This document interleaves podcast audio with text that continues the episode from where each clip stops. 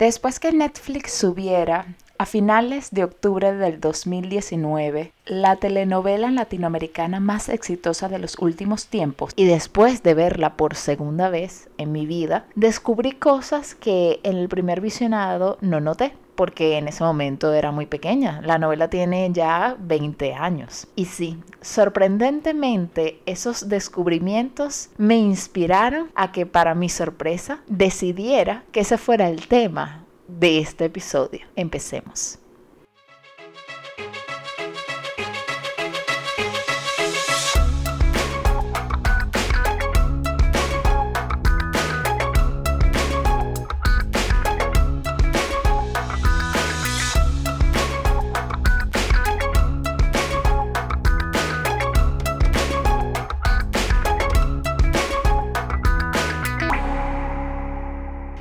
Hola, bienvenidos a Descubriendo el agua tibia. Yo soy María Angélica Ramírez y te doy las gracias por escucharme de nuevo en este descubrimiento.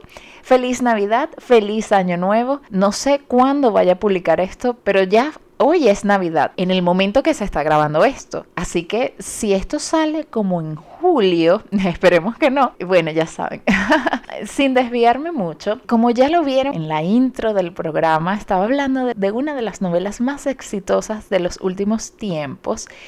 Y yo jamás imaginé que en este podcast hablaría de esto, pero creo que salió, es pertinente. Y por eso ya estoy un poco nerviosa en todas las cosas que voy a hablar aquí. Pero ya no quiero hacer más preámbulos y vamos a empezar con Yo soy Betty la Fea.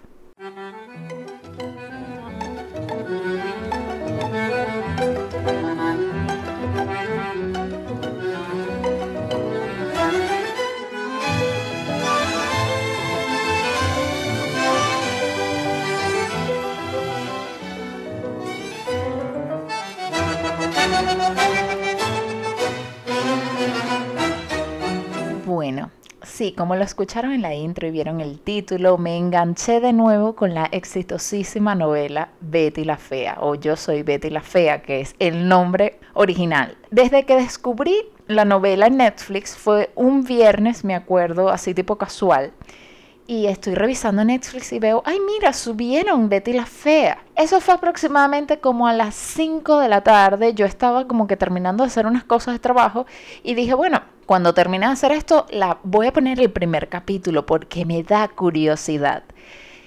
Y cuando me di cuenta, yo estaba comiendo, viendo la novela en el celular lavando los platos viendo la novela en el celular. Hasta me iba al baño y seguía viendo la novela en el celular. Cuando me iba a disponer a dormir, yo decía, pero un capitulito más. Y me escondía de mi novio debajo de las sábanas para que no le molestara el brillo de la pantalla y seguía viendo la novela. Así, en ese nivel de vicio en el que me metí. Duré, no sé cuántas horas son exactamente. En Netflix dividieron los capítulos en dos. Son 335 en total.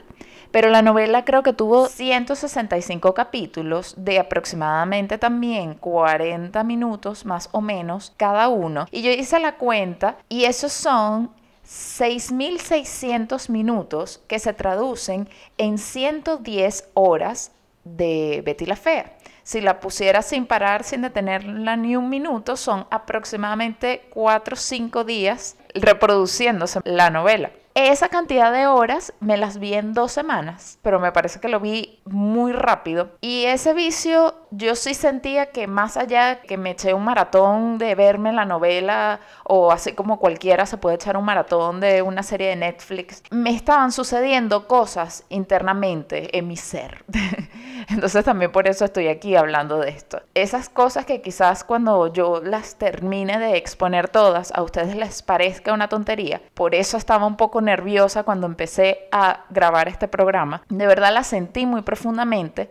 Incluso me disculpaba con mi novio diciendo, discúlpame que debo todo un sábado viendo la novela pero eh, estoy viviendo esto y cuando se acabe lo superaré. Lo superé sí un poco, pero estoy grabando esto. Recordé cómo yo me identificaba con esta novela. Me vinieron recuerdos y reviví cosas de mi pasado, de un pasado que yo quise enterrar. Y ojo, tal vez eso no le pasa a todo el mundo, o tal vez yo creo que esto me pasó a mí y en realidad todo el mundo tiene una faceta de sí mismo como que quiere enterrar y hay algo que se lo revive y se los aflora. Y esto me pasó. Y sobre todo, ver la novela otra vez me hizo entender que aunque yo después de tanto tiempo quise enterrar esa persona que yo fui o esa manera de pensar o esa manera de ver, muchas cosas siguen ahí.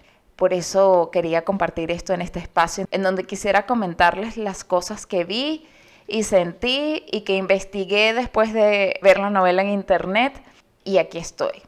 Otro dato curioso que quería decir, quería empezar con la versión que al principio escucharon de la canción principal de Betty la Fea en realidad la canción de Betty la Fea es una adaptación. Sin embargo, la que puse aquí es, entre comillas, la original, que es una canción que se llama Se dice de mí, concebida originalmente como una milonga en 1943 con música del director de orquesta uruguayo Francisco Canaro y con la letra de Ivo Pelay, que es un poeta argentino. Esta primera grabación se grabó la canción primero en versión masculina, por decirlo así, de un cantante uruguayo, Carlos Roldán, fue el primero que lo cantó más o menos a eso de los años 40.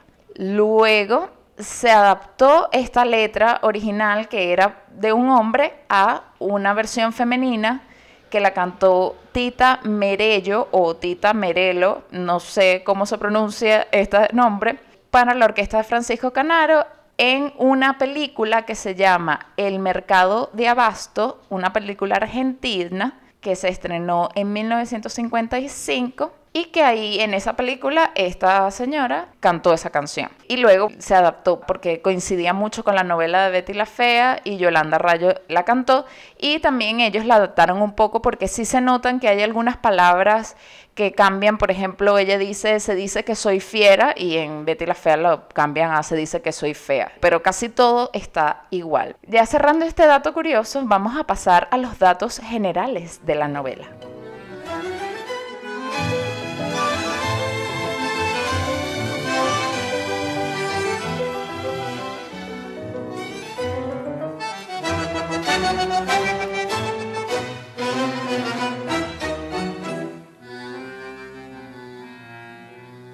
¿Por qué dije que era la novela más exitosa de los últimos tiempos? Y bueno, ahí sí quiero decirles que no apelé a ningún superlativo ni estoy exagerando. En realidad, Betty la Fea ganó un récord Guinness en el 2010 como de las novelas más exitosas de los últimos tiempos porque fue retransmitida en más de 100 países de todo el mundo.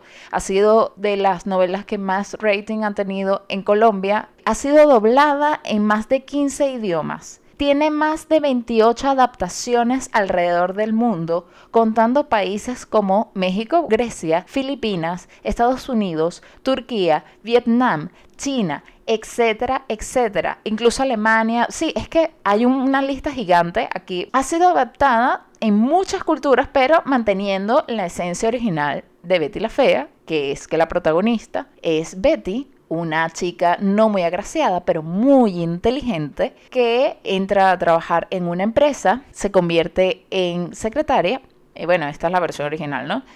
y se enamora de su jefe, que es un hombre muy eh, codiciado por las mujeres y que ha estado acostumbrado a estar con mujeres muy bellas. Y se enamora de él y obviamente pasa muchas cosas y bueno, al final quedan juntos, pero si te pones a pensar, en principio es como descabelladísimo que un hombre de las características de Armando Mendoza se fije en una mujer como Beatriz Pinzón Solano. Y ese es el primer enganche. Sobre todo eso, que la protagonista no sea una mujer súper hermosa como uno está acostumbrado en las novelas. Y ahí me puse a pensar después de verla, ¿por qué Betty la Fea se convirtió en una de las novelas más exitosas de los últimos tiempos? Y esa es la primera pregunta que quise explicarme a mí misma, porque yo creo que estamos hablando, y aquí sí es mi opinión, de una novela completamente disruptiva, que ese verbo últimamente está como de moda. Rompió todos los esquemas de las novelas que se habían visto hasta el momento. Y que luego dio pie a que se dieran muchas otras adaptaciones que según no entran en la lista de las 28 adaptaciones que se hicieron alrededor del mundo, pero que eh, seguramente se inspiraron ahí. Siempre estábamos acostumbrados a ver novelas o los esquemas de las novelas que se veían en la televisión era la chica pobre que se enamora del chico rico, el chico pobre que se enamora de la chica rica. Había otros casos que eran eh, tipo Romeo y Julieta, que entonces eran dos familias que se odian, pero los protagonistas se aman. O las típicas novelas de triángulos amorosos, que entonces sale este y el otro también, pero su mejor amigo o mejor amiga o lo que sea. Luego también estaban estas novelas como de confusiones que son gemelos, pero se separaron al nacer. También está, que es un poco más clásica, si se enamoran no hay ningún problema, pero después de que se enamoran y se dan el beso, empiezan a ocurrir problemas, los separan, se va, pierde la memoria. Entonces sucede un montón de cosas hasta el final de la novela sí están juntos. Tenemos esos esquemas generales. Protagonista siempre había sido una mujer bonita, incluso también el hombre protagonista. Siempre había han sido guapos los dos. En cambio aquí, por primera vez se plantea a una protagonista, una mujer fea, y eso no lo habíamos visto antes en la televisión. incluso el punto que tenía la novela por la cual no apostaban mucho por ella las feas no tenían cabida dentro de estas historias. Y en este caso, que la protagonista sea una mujer fea, pero muy inteligente, que logra adaptarse y sobrevivir dentro de un ambiente lleno de mujeres muy bellas, que tiene que darse a respetar gracias a su inteligencia y a su astucia. Obviamente hay amor, el amor es importante como en casi todas o todas las novelas, pero la trama de la novela no hace que el protagonista o que los protagonistas se enamoren de una manera convencional. Yo estoy hablando aquí y yo no sé si si la gente le interesa esto, pero bueno, yo, yo sí quiero compartir porque yo estoy segura que hay un montón de gente que en secreto vio Betty la Fea o a Vox Populi con esta subida a Netflix porque he preguntado a muchos cercanos y me han dicho, sí, ya la vi, ya la vi, ya la vi, sí vi que la subieron, ya la vi. Pero nadie quiere hablar de ella y yo tengo esta necesidad y sigo justificándome, continúo mejor. En fin, estaba hablando que los protagonistas no se enamoran de una manera convencional. No es que se vieron por primera vez y cayeron rendidos a los pies, o no es también la típica tipo mucho ruido y pocas nueces. Oh Dios, te odio, pero por dentro te amo, como Star Wars.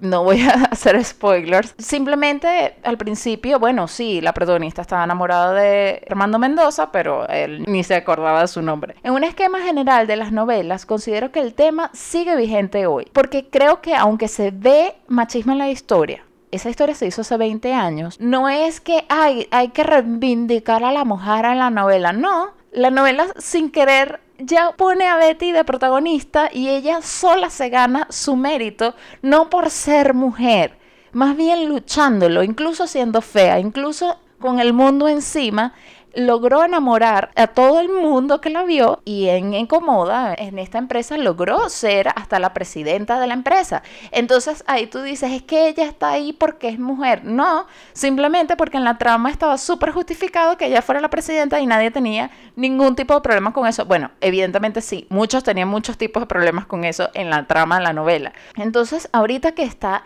de moda eso del empoderamiento femenino, yo creo que en vez de irnos a estos ejemplos forzados que nos quieren poner en algunas tramas, que para mí son forzadas. Algunas sí, otras no. No porque haya una mujer en una posición de poder, sino por la manera en cómo la ponen. Aquí me parece que es súper justificado y súper normal y súper convencional. De igual manera, no quiero hablar de feminismo hoy ni de movimientos sociales actuales. Solo quiero rozar sin salpicarme mucho, pero prácticamente Betty la Fea fue la heroína de Colombia. Incluso el presidente de ese momento, Andrés Pastrana, intervino en una trama de la novela. Esto es otro dato curioso que les lanzo, ven. Al principio de la novela, a Betty la soborran, le ofrecen una suma de dinero para que ella incluya a unos proveedores de primero y que los elija el presidente de la empresa. Para eso ella se iba a llevar una comisión bastante grande. Y eso en la novela, Fernando Gaitán, que es el escritor de Betty la Fea, se planteó que Betty aceptaba el soborno. Pero Andrés Pastrana llamó a Fernando Gaitán y le dijo que Betty no podía aceptar ese soborno,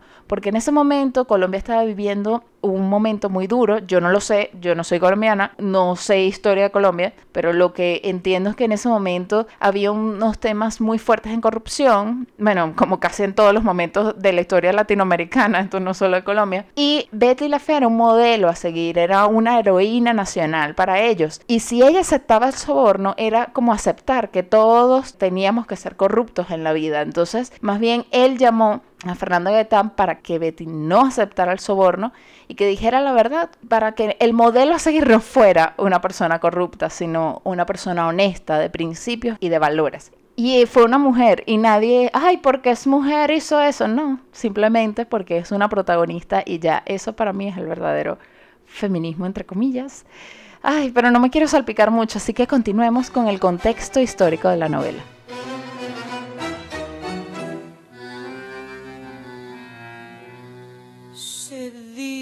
De mí.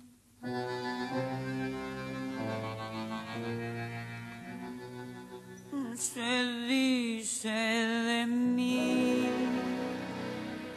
Se dice que soy fiera, que camino a lo malevo, que soy chueca y que me muevo con un aire compadrón, que parezco leguizamo. Mi nariz es puntiaguda, la figura no me ayuda y mi boca es un buzón. Si charlo con Luis, con Pedro o con... Empezamos con el estreno de la novela. Esta empieza el 25 de octubre de 1999 y termina el 8 de mayo del 2001. Es decir, tenemos un año y medio de transmisión en una época en la que estamos como a la espera del nuevo milenio. El escritor de la novela, que es paz descanse, Fernando Gaitán, porque él murió justo en enero de este año 2019, comentaba en una entrevista que en esa época las temáticas de las novelas eran mucho más densas. Por ejemplo, eran muchas novelas de narcos, muchas muertes, tramas un poco más dramáticas. Y él quería hacer algo más ligero para la televisión. Quería que los conflictos no fueran unos asesinatos, sino simplemente unos papeleos en una oficina. También quería acotar, esto es un poco saliéndome de la escritura Fernando Gaitán, que él logró plasmar a una Betty, que ya sabemos que es economista, experta en finanzas, y le da un sustento a eso, le da consistencia a la historia, porque aunque yo no soy muy experta en esa área, yo sí siento que en la novela te muestran cosas que pueden pasar en una empresa como un embargo, como una solicitud de créditos a un banco como la búsqueda de proveedores. Eso le da un sustento más fuerte y no es que te muestran, ah, bueno, sí, es una empresa y tú ni sabes ni de qué es, ni cómo trabajan, ni qué hacen. Y además de eso, en esa entrevista también habla que él le surgió la idea a eso del año 89, porque él al trabajar en un canal de televisión la mayoría de la gente como que se concentraba en los actores y en las actrices que pasaban y en los talentos, pero él observó que había un grupo de mujeres que trabajaban más administrativamente, que estaban detrás de los escritorios y en la vida de estos famosos era tema de conversación por las cuales ellas chismeaban y que ellas veían algunas, me imagino que con admiración, otras con envidia a esas mujeres que eran el centro de la atención, que estaban al frente de las pantallas, pero nadie se fijaba en ellas, que ellas no iban a alcanzar estar al frente de las pantallas, siempre iban a estar detrás. Entonces, Fernando Gaitán pensó, sería interesante hacer una novela en la que una de estas mujeres fuera protagonista, que nunca soñaría con estar frente de la pantalla. Y de ahí se inspiró mucho en el cuartel de las feas y en la propia Betty. También la riqueza de los personajes es algo maravilloso. Incluso de los mismos actores cuando les preguntaron, sobre todo Jorge Enrique Abello que hace de Don Armando, él en una entrevista le preguntaron, ¿por qué crees que Betty pegó tanto? Coincido con él cuando él comentó que cada uno de los personajes eran una muestra de lo que era Colombia en ese momento. Y yo diría que más allá, porque trasciende, unas secretarias así las puedes ver en cualquier otro lugar de Latinoamérica y quizás en otra parte que no sea Latinoamérica. Obviamente no era un dramón, obviamente hay momentos cómicos, pero son momentos cómicos reales que, claro, están llevados un poco al extremo, pero pueden suceder perfectamente. Las relaciones interpersonales sobre todo de oficina, de entre los compañeros de trabajo, son consistentes, son graciosas, pero son consistentes. Y claro, cuando piensas que él tardó en escribir cuatro años la trama principal de la novela, pero los diálogos, esto es una anécdota también de datos curiosos, este es el segmento de datos curiosos. En el estudio de grabación ellos pasaban, no sé, como 12 horas o más grabando y esperaban el diálogo que estaba Fernando Gaitán escribiendo. Y él lo mandaba por fax, porque en ese momento no había Gmail ni correos electrónicos tan avanzados. Entonces mandaba los diálogos por fax y yo sí noté en este segundo visionado que yo sentía que en muchos momentos los actores estaban improvisando. Y de hecho sí fue así porque a veces eh, los papeles que salían de la tinta del fax salían mm, borrosos, había líneas o páginas que no se veían bien y entonces ellos tenían que improvisar esa página que no se imprimió bien pero sí se nota muchísimo ya desde la perspectiva de los actores y cuando ves las entrevistas de ellos también, que ellos se gozaban sus personajes. Eh, ves la evolución de ellos cuando empiezan la novela y cuando termina, cómo cada escena se la disfrutan y eso es algo digno de admirar y es algo que deberíamos hacer todos en nuestra vida con algo que nos gusta. Y para concluir este mini segmento de datos curiosos de la realización de la novela, quisiera acotar el hecho de que esta novela era prácticamente de relleno. Como era una propuesta tan diferente a las demás, RCN en ese momento tenía una novela que ellos consideraban que era la que iba a ir en el prime time y tenían a Betty la Fea que era como la de relleno. Y era perfecta para ellos porque era una novela barata, porque al principio no había muchos exteriores y todo ocurría en Ecomoda, dentro del estudio. Entonces no tenían que salir, no tenían que gastar más dinero, sino estar dentro del estudio y ya. Y es por eso fue que optan por hacer la novela de Fernando Gaitán, porque era una novela económica. Y bueno, resultó ser el hit del siglo. Ya cerrando un poco estos detalles de producción, quisiera en el próximo segmento hablar sobre cómo se plasman las diferencias de clases en la novela. Hay muchos segmentos en el episodio de hoy.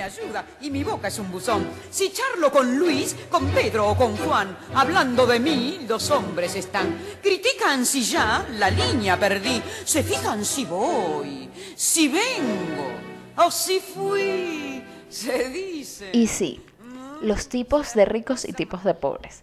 Me gustó mucho de esta novela que evidentemente hay una diferencia de clase, como casi todas las novelas, ¿no? Hay muchas novelas de las cuales de esas yo las critico un montón porque detesto cuando romantizan la pobreza.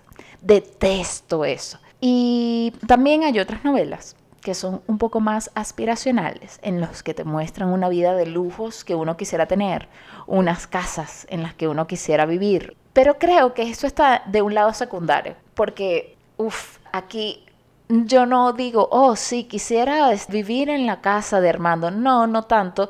Más bien pienso algo así como que, uff, quisiera tener un amigo economista como Nicolás Mora, en el cual yo le diera un capital y me lo transara en la bolsa y me lo multiplicara y multiplicara y él se puede quedar como una comisión y me da un poquito de medio de dinero. Y entonces, así, eso es lo que yo quiero. Uno más bien, la tendencia aspiracional es como de esa astucia, de esa inteligencia. O quisiera ser como Betty para ser súper buena en finanzas. Hace un llamado a la inteligencia, eso me gusta. Pero obviamente creo que es por ahora, que creo que por este momento de mi vida que estoy viéndolo así, porque estoy pensando como más dinero y esas cosas, ¿no? Pero no sé, me parece que es un llamado a la inteligencia y a la honestidad, más allá de, oh, sí, quisiera tener el carro de Armando. Es como es como un poco secundario. O sea, más importantes son las tramas que se están viviendo más allá de los lujos y esas cosas. También muestran muchas capas y muchos niveles sociales. Por ejemplo, está Betty Nicolás, que vienen de familias humildes, de un barrio humilde, pero que estudiaron y que quieren salir adelante y avanzar. Hay un espíritu ahí de, de logro, de avance. Están también gente que tiene mucho dinero y es súper antipática y súper pedante y horrible, como el caso de Daniel Valencia, por ejemplo. Pero también está el papá de Armando, que es un hombre que se ve que tiene también dinero, fundó la Acomoda, pero es un hombre súper consciente, súper calmado, eh, súper ecuánime, equilibrado. Y está también Catalina Ángel, que tampoco es que es la súper ricachona, pero que se codea con gente famosa, con, es la relacionista pública y es súper humana. Entonces tenemos esos dos contrastes, el que es rico, súper imbécil, y los que tienen dinero también eh, son ricos, pero son bien, son personas humanas, decentes. Y también tenemos los personajes pobres, pero que son un desastre, son irresponsables. Por ejemplo, la recepcionista. Yo recuerdo cuando yo vi la novela de niña, yo decía, ay, las amigas de Betty, ay, qué chévere, el cuartel de las feas, bla, bla, bla pero realmente esas mujeres eran muy tóxicas, ahorita viéndolo en perspectiva. Y bueno, obviamente, ¿cómo no mencionar el personaje de la peliteñida? Que aunque, bueno, no, no quiero hablar de uno a uno de todos los personajes, me parece que ella es el ejemplo de esas personas que viven de las apariencias, que son pobres. Es impresionante el discurso que tenía frente a Marcelo, que nosotros los pobres, y luego cuando estaba con las del cuartel, ay, porque yo que soy súper rica. Ese personaje está tan lleno de matices y bueno, es el personaje favorito de mi mamá, creo, entonces me da mucha risa.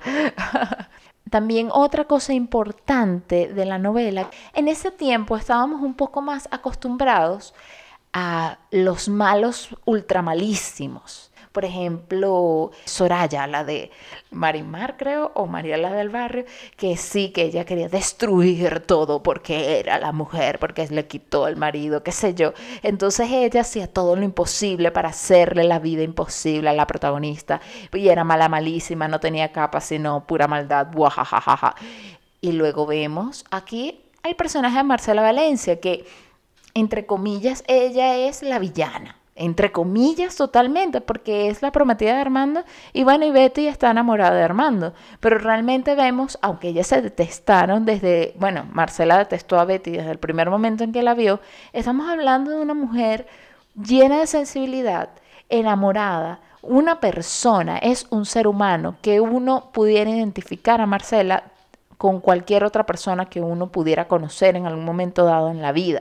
Una mujer hasta un tanto insegura que a pesar de el dinero que tiene, de la empresa que tiene, del hombre que tiene, se obsesionó con un hombre, estaba enamorada y lo quiere tener a toda costa con ella y más bien dejó de pensar en sí misma y se dejó engañar, no que se dejó engañar, porque también Armando es un irresponsable, pero mantuvo esa relación ahí, perdonándolo y perdonándolo y perdonándolo, porque ella lo quería, no importa que la engañara diez mil veces. Entonces tenemos ese personaje que, aunque entre comillas la villana, también es una víctima de toda la situación. Para mí también el mayor villano realmente es Mario Calderón. Ese sí es el villano, aunque pongan que la villana es Marcela, realmente el verdadero villano es Mario Calderón, porque él nunca se arrepintió de lo que hizo. Él solo vivía de sus intereses y de los intereses de la empresa, incluso hasta del cotilleo, sin tener escrúpulos, sin importar los sentimientos de las personas involucradas, simplemente, ah, bueno, y el típico picaflor, el que levanta a las mujeres, la, la, la. Ese para mí sí es el verdadero villano, incluso más que Daniel Valencia. Sí, lo acabo de darme cuenta, no lo tenía en el guion. incluso fue Marcela, gracias a Marcela fue que ocurre el soñado final. Entonces, quitando ese paréntesis con Mario, realmente a mí, aunque muchas veces Marcela es muy odiosa, de verdad a mí yo sentía por ese personaje una especie de compasión diría, no, no sé si compasión sea la palabra, pero no sentía como que la odio, qué mala es, sino decía, ay, pobre Marcela. Así como decía pobre Betty también cuando tocaba. Pero bueno, hablando de Marcela, creo que ahora sí toca hablar de lo más importante en esta novela y en todas las novelas, que es el amor. Y es lo más difícil para mí de hablar, pero lo intentaré, porque yo siempre tengo el miedo de sonar cursi. Entonces, este va a ser un ejercicio para mí. Yo sé que muchos que desprecian comprar quieren, suspiran y se mueren cuando piensan en mi amor. Y más de uno se derrite si suspiro y se queda si lo miro resoplando como un foro. Si fea soy, pongámosle, que de eso no me enteré. En el amor, yo solo sé que a más de un gil dejé de a pie. Podrán decir, podrán hablar y murmurar y rebuznar, mas la fealdad que Dios me dio, mucha mujer me la envidió y no dirán que me engrupí porque modesta siempre fui. Yo soy así. Uy, qué difícil toca hablar sobre esto hoy, pero bueno, me cuesta arrancar acá. Y es creo que el motivo por el cual también estaba un poco nerviosa al iniciar el podcast. Y por eso también me tardé un poco en grabar este podcast. Esa es la verdad. Y soy perfectamente culpable. Porque este guion yo lo tenía desde hace tiempo estructurado y me daba miedo grabarlo. Pero capaz terminando de escuchar este podcast y que porque tenía miedo esta boba no dijo nada. Bueno, sí. Así soy yo. Conozcan mi querida audiencia. En fin. Betty es una cursi empedernida, total, total.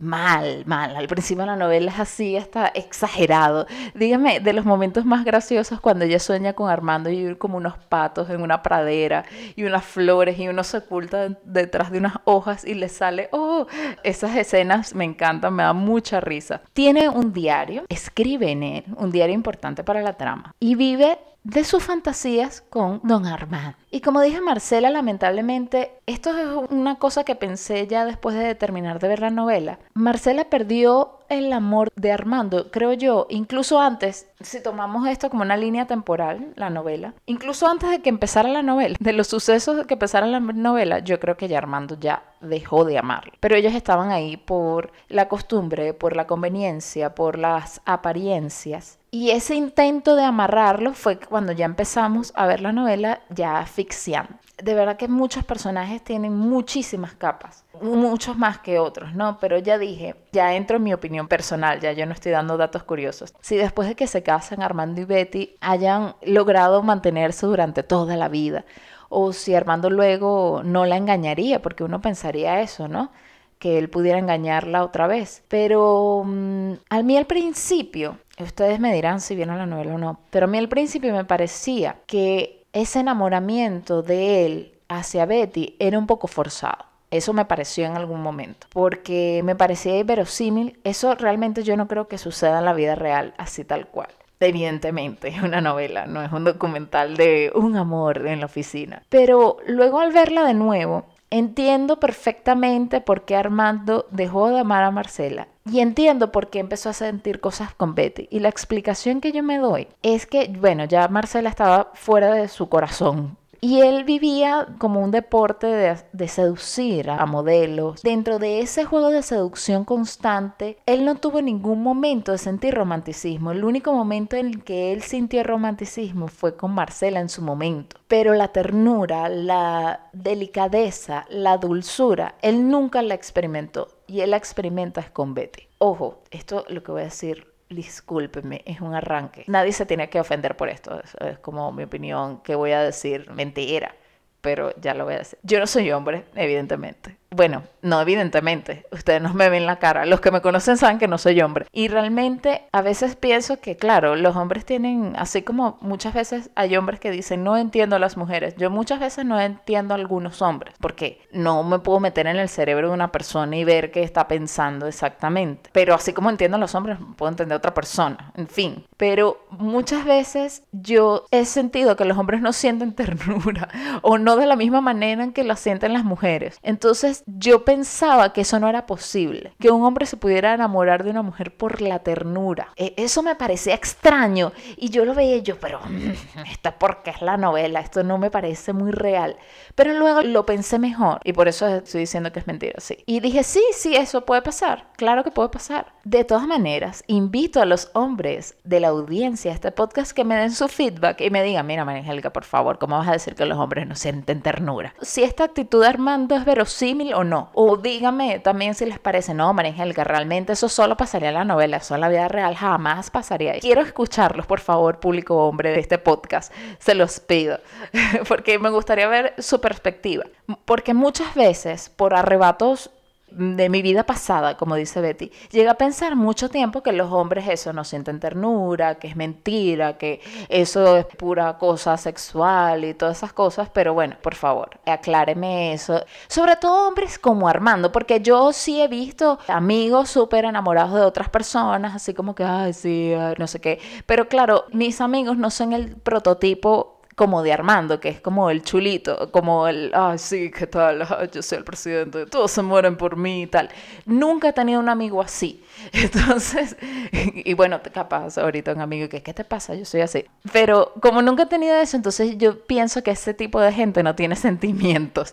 Pero bueno, aquí acláreme, por favor. Aquí sí necesito ayuda a la audiencia para debatir esta novela. Hablando ya de Betty, que es una mujer que puedo entender un poco, lo de ella es súper normal, por favor. Claro que iba a enamorarse de don Armando si era el único hombre, aunque no la trataba tan bien, era el único que la defendía, el único que confiaba plenamente en ella esa confianza que le dio a ella como el poder, tipo, él confía en mí, él me necesita. Yo soy importante en su vida, cuando ella nunca había experimentado eso. Y más de un hombre que relativamente atractivo, era su ídolo. Su confianza plena hacia ella y la complicidad que luego obtuvieron entre ellos. Porque de las escenas míticas más graciosas y chistosas y divertidas de toda la novela, cuando sucede el enredo en la apuesta que pierde Armando con Hugo Lombardi y él se viste de drag queen y luego estaba en la calle solo y lo trataban mal y no tenía documentos. Todas eran situaciones locas. Lo que le pasó después de eso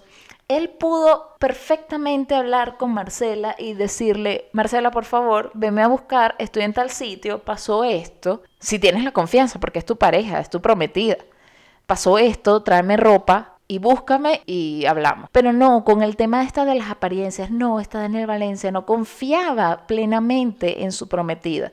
¿Y a quién le pide ayuda para que lo rescate de esa situación tan difícil y graciosa y loca? A Betty. Ahí para mí eso también es un punto importante, porque creo que esto que voy a decir es tan cursi. Más allá de la atracción física, que puedan sentir dos personas que empiezan a enamorarse y todo lo demás, cuando ya tienes la confianza plena, porque tú puedes sentir también la confianza con tus amigos, esa confianza plena, pero esa confianza plena que tú sientes con amigos o con tu pareja exponencia el amor que uno no puede sentir o el cariño que uno puede sentir por una persona. Y ya eh, ya Betty por lo menos tenía el terreno abonado. Yo estoy aquí justificando por qué Armando se enamora de Betty. Sí, sí, eso es lo que estoy haciendo en este podcast. Porque sí, es un debate interno que tengo, pero continuemos. Voy a hablar de otro tema importante que lo titulé aquí como complejos y realización personal.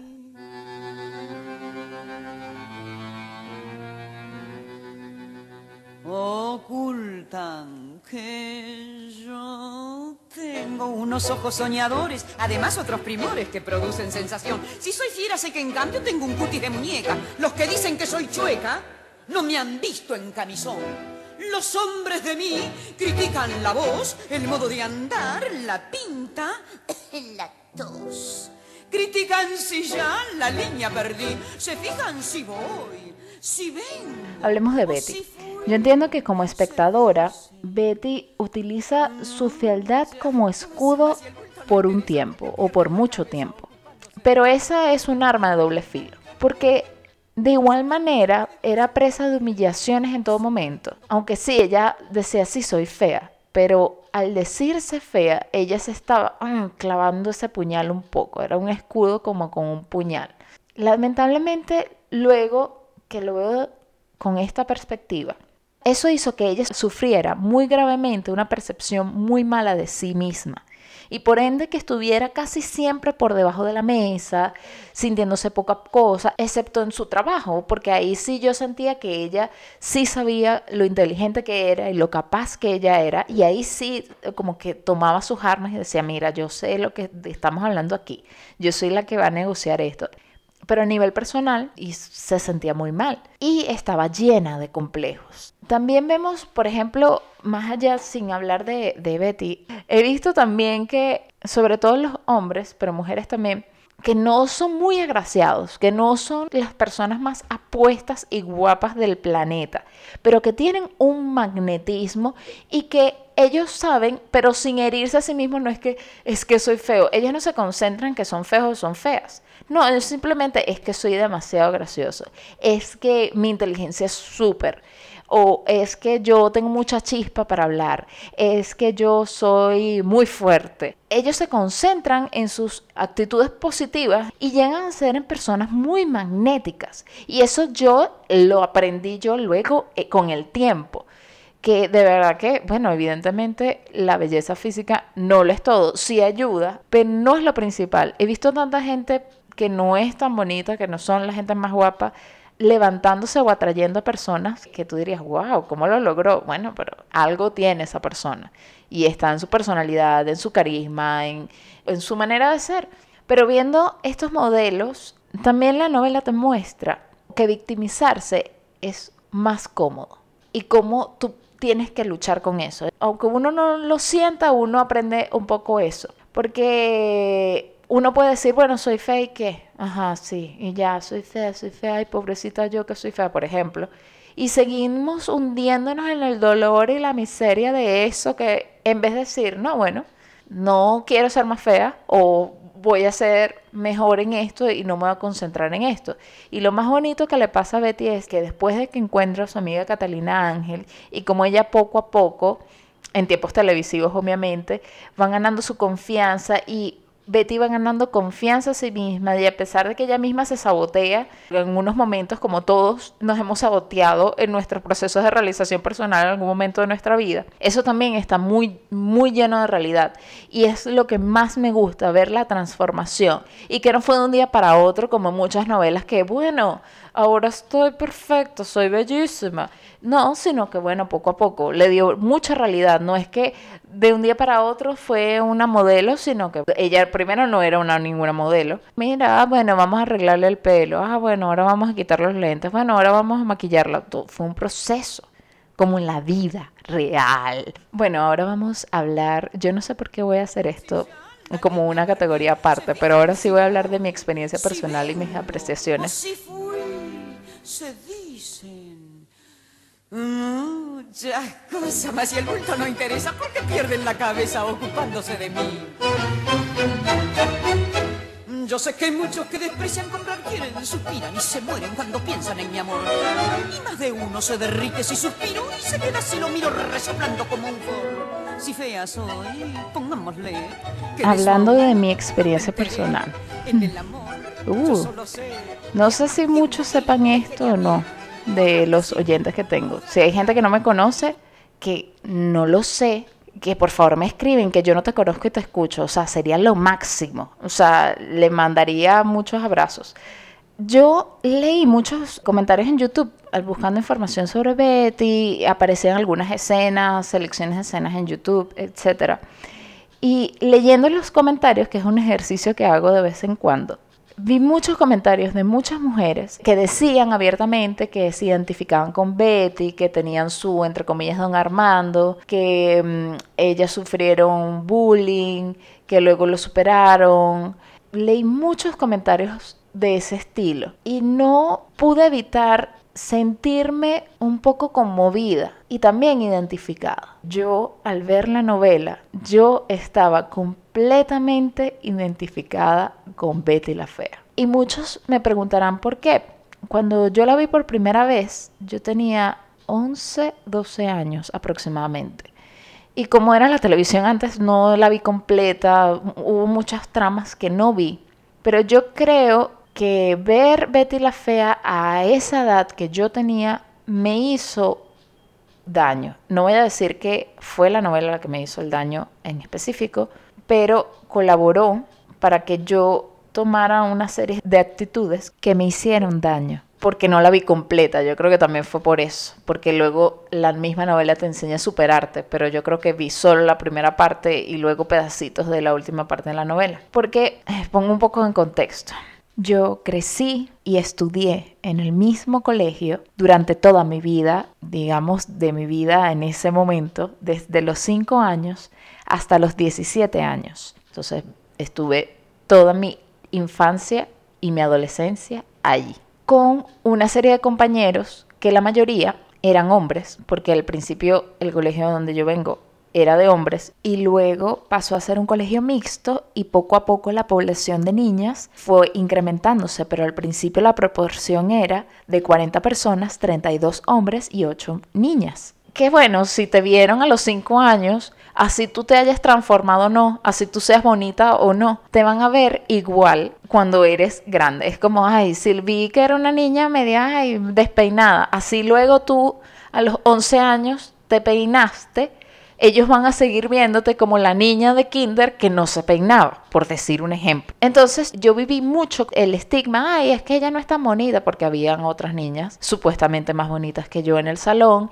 y yo era una más del montón, así, y luego vi la novela en ese contexto. Nunca fui la más popular, ni nada. Y yo al verla adolescente, imagínense, 12 años, eso hizo que yo me escudara cómodamente bajo el manto de la fealdad de Betty la Fea. Y yo creo que eso me cerró algunas puertas en mi vida al principio, bueno, en mi, en mi adolescencia, ya después yo crecí y cambié. Y a eso entonces sumémosle que además yo era no tan nerd, pero sí era un poco nerd y además sumamente cursi y sumamente romántica, por decirlo así, aunque ahorita esa palabra la deteste. Entonces, claro, si a mí me llegaba a gustar alguien en mi tierna adolescencia y no me prestaba atención, que era lo que sucedió en general, yo me escudaba bajo esa victimización de, ay, es que claro, es que no me presta atención porque soy fea,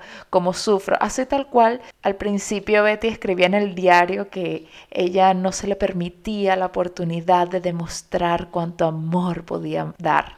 Y eso me pasó a mí también en mi adolescencia, sobre todo en esa fase del colegio.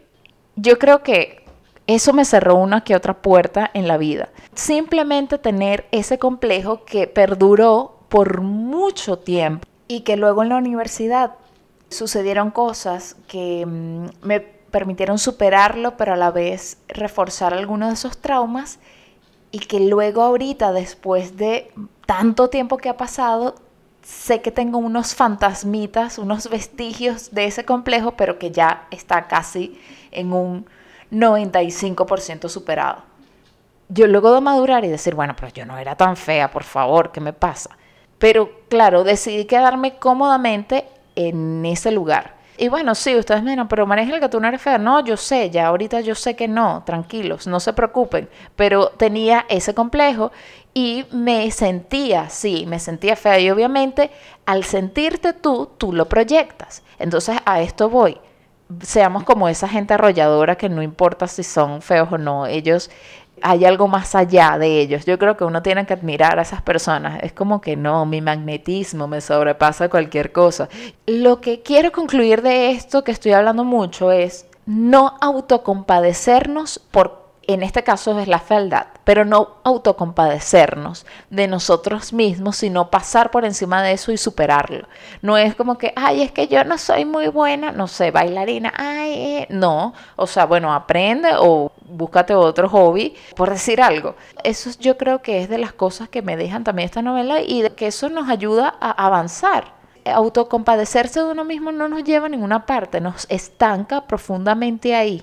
Y la otra cosa de mi experiencia o de lo que yo quiero compartir es, y esto tiene que ver indirectamente con la otra cosa, esto ya es a nivel personal, la novela hizo que recuperara un poco esta fase romántica que uno perdió.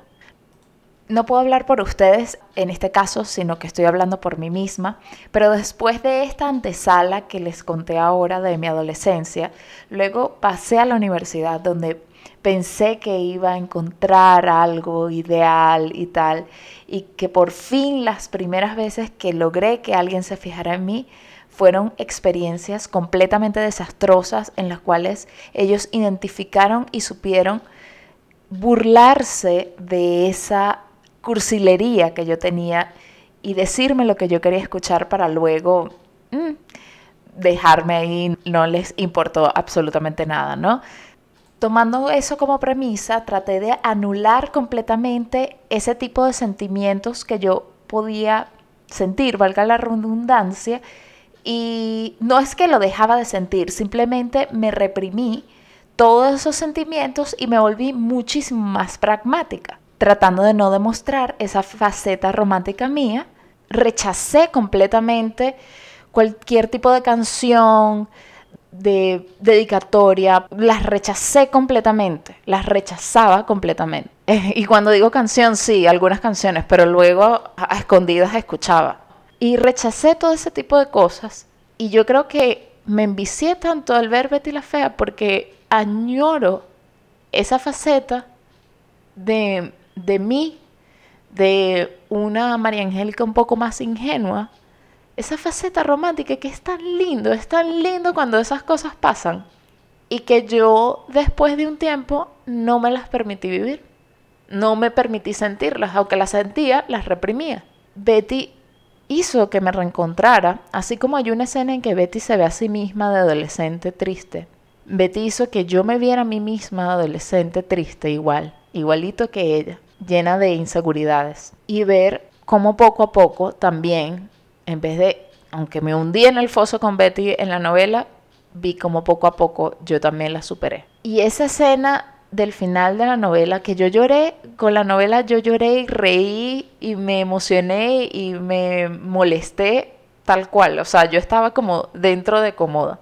Pero en esa escena final cuando ella, que ella se ve a sí misma vestida de novia ya porque se iba a casar y se despide con la mano y dice adiós a esa niña que ella se ve a sí misma de niña, tipo, ya te superé, acepto mi pasado, pero ahora sigo adelante, sentí que yo hice más o menos eso mismo conmigo misma al ver la novela. Pero rescato eso y que tal vez les digo a ustedes, tal vez les haga falta o no, tal vez ustedes son unas personas bien románticas y yo estoy hablando, obviamente estoy hablando por mí misma nada más que mm, con el tiempo quizás como yo se endurecieron o bueno, crecieron las responsabilidades, el trabajo, el dinero.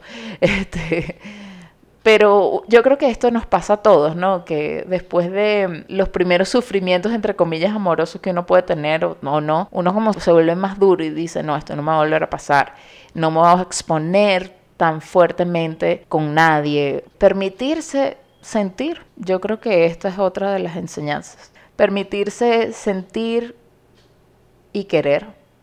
Sí. O sea, porque uno quiere. No, no es que yo deje de querer a la gente, no, no me malinterpreten, pero uno o bueno, yo como que reprimía, ah, no, sí quiero, pero disimuladamente. tal vez estoy diciendo una locura, tal vez yo todavía sigo viendo algo medio romanticón y digo que es cursi, que estupidez, que asco, me, lo detesto. Ajá, pero luego ando viendo la escena de Betty la Fea con Ricardo Montaner y las que lo han visto sabrán a qué me refiero y suspiro y demás. Es eso, es dejarse, porque voy a retomar el guion, es dejarse de escudar, pero yo creo que es muy bonito volver a sentir cosas bonitas. No negarme a creer que la gente se enamora, por favor. Eso yo lo llegué a pensar en algún momento en mi vida. Para cerrar este segmento, porque de verdad que no me imaginé que este podcast iba a tener esta duración que está teniendo y no sé si se van a aburrir y me van a decir, María Angélica, el quinto episodio es el peor. Lo siento, pero era una necesidad que tenía eh, manifestarme a través de este espacio quiero hacer una mención especial a los actores, porque aunque hay muchos personajes un poquito caricaturizados, un poquito nada más, yo me creo absolutamente todo de muchos actores que están ahí, como Marcela, que se llama Natalia Ramírez, como Armando, que, que yo en principio a mí no me parecía tan atractivo, pero luego, a pesar de lo malo que puede ser de vez en cuando, te logra enamorar a ti como espectador. Y por supuesto de Betty, pero por favor, tantos personajes que son inolvidables y eso fue gracias a la labor de esos actores. Yo creo que no hay ninguno que yo en este momento se me ocurra y diga, ay no, pero ella sí no lo hacía tan bien. No, todos le dieron su toque y se notaba que se gozaban eso. Y bueno, ya saben, para hacer un mini resumen, Betty la Fea es una de las novelas más exitosas de los últimos tiempos. No hay que victimizarse, hay que sentir y vean la novela y disfrútenla. Eso es lo que creo que tengo que decir. Creo que tengo muchas más cosas que decir. Probablemente me haya dejado algo en el tintero. Pero por ahora, en esta hora que estoy grabando, creo que son las 2 de la mañana. Creo que he dicho todo lo que tengo que decir sobre este tema. Ahora es turno de la audiencia. Podrán hablar y murmurar y rebuznar, mas la fealdad que Dios me dio, mucha mujer me la envidió y no dirán que me engrupí porque modesta siempre fui. Yo soy así. A ver, querida audiencia, así como la Navidad, le pido, querida audiencia, por favor, es el momento que se destapen y que cuenten todo, todo. Les doy carta blanca, además de la tarea que le mandé a algunos hombres en este episodio, carta blanca para que me digan absolutamente todo de Betty la Fea, cuando la vieron. Si tienen otro dato curioso que me lo digan. Todo, todo, todo, todo, todo, todo, todo, todo, todo. Si la vieron ahorita y les pasó algo o si les dio igual, o si reconoce que es una excelente novela, díganme absolutamente todo lo que quieran sobre la novela, por favor, se los pido me encantaría compartir esto porque la gente tímida, como cuando salió la serie Luis Miguel, todo el mundo la veía, pero nadie lo decía. Bueno, pero dígame. y bueno, libérense, libérense, porque yo bastante cosas dije yo aquí para que ustedes no compartan conmigo las cosas que ustedes, no, por favor, bastante que me expuse yo, por favor. Ah, y otra cosa que quería hablar de la novela que me encantó la música, la música que, digo, la que escuchaba la gente, cómo se nota que era antes una época pre-reggaetón, porque iban a una discoteca y lo que hacían era bailar salsa, bailar merengue, divino, perfecto. Y no, yo no me imagino una Betty la Fea en época de reggaetón, sería extrañísimo, pero bueno, también pudiera funcionar. Pero ya saben nuestros canales, nuestros canales o mis canales de comunicación, porque soy yo nada más. Pero ya saben que ustedes pueden comunicarse conmigo a través del Instagram con descubrí, arroba descubriendo el agua tibia.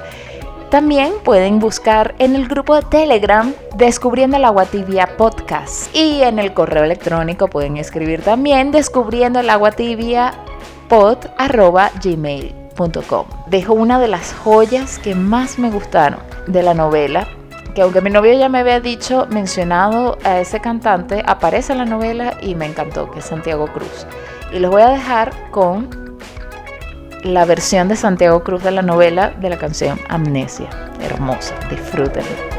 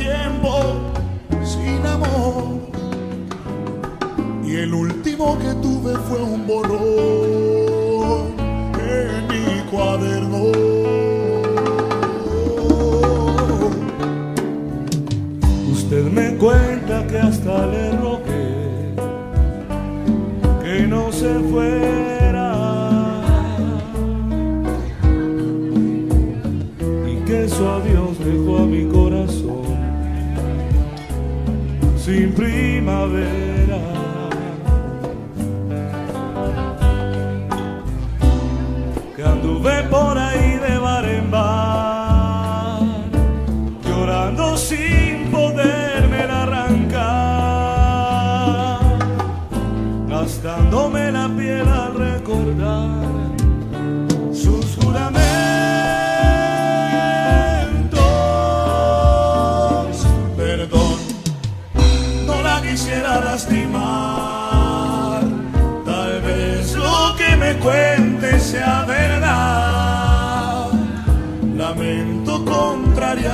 Pero yo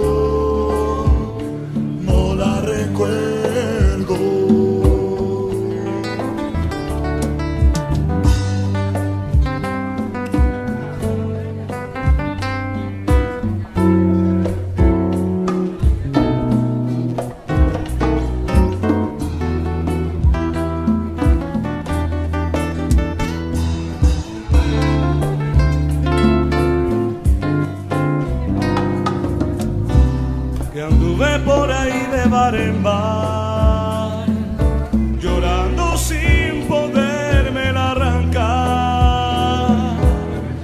gastándome la piel al recordar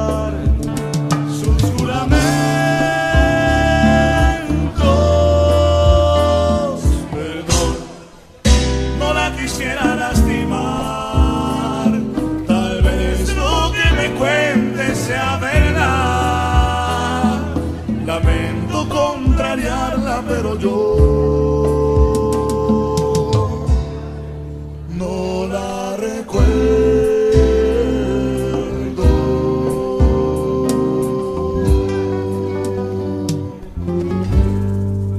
Será amnesia del maestro chico.